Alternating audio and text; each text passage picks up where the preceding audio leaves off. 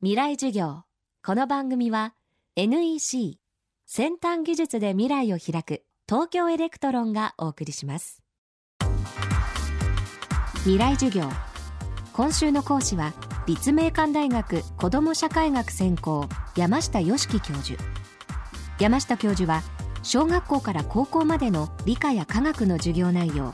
そして教員を目指す学生の指導に長年携わっています。今年の4月に新学習指導要領が実施され中学3年生の教科書に放射線の利用を主とした記述が盛り込まれました。一方それとは別に福島第一原発の事故を受けて放射線のリスクを学ぶ副読本も作られています。2つの放射線教育をめぐり今教育現場では何が起きているのか。未来授業2時間目。テーマは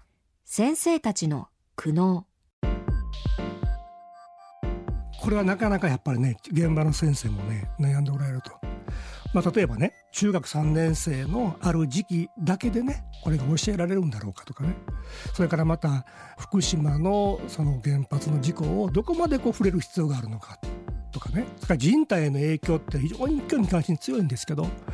まくこう教えきれないと。さまざまなあの問題点をね現場の先生も捉えると思います。でそれに関してはね、まあ、福島県で、まあ、その実践的な授業をされてる方もおられますのでねそういう情報がね僕は大事かなと思いますね。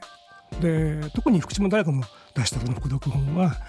その原発の事故そのものを受けてね、えー、展開してますので非常にそのリスクの面を主に出してるわけですだからその辺が少し文科省から出てるものとは違うと特にあのあれですわね。何ミリシーベルト以下なら安全か安全でないかと。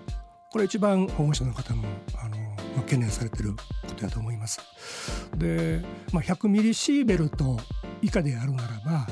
放射線のまあ障害といいますか、まあ、ないというふうにまあ言われてるんですけど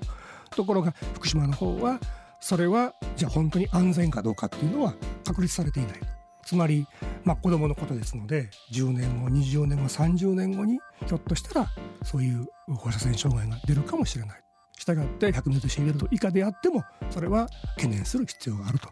その辺が違いますよね随分ね。まあ、まだその全国の先生方の動向というのは分かりませんけど、まあ、ただ福島県の中学の先生方は非常にどちらを使うべきかということで困っておられるんじゃないかなというふうに思いますけどね。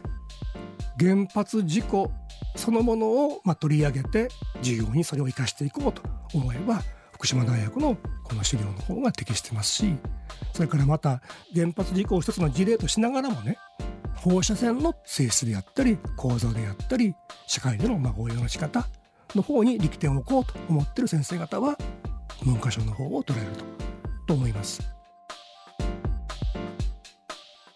未来授業明日も立命館大学山下良樹教授の講義をお送りします。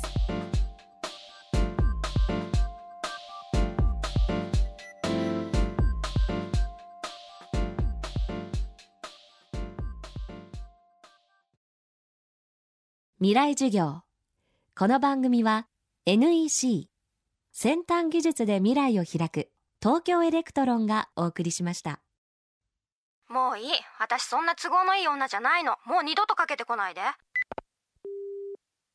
例えばその携帯電話の中の半導体も私たちの技術から生まれています。もしもし？なんで本当にかけてこないの？信じらんない。半導体製造装置であなたと未来を結ぶ東京エレクトロン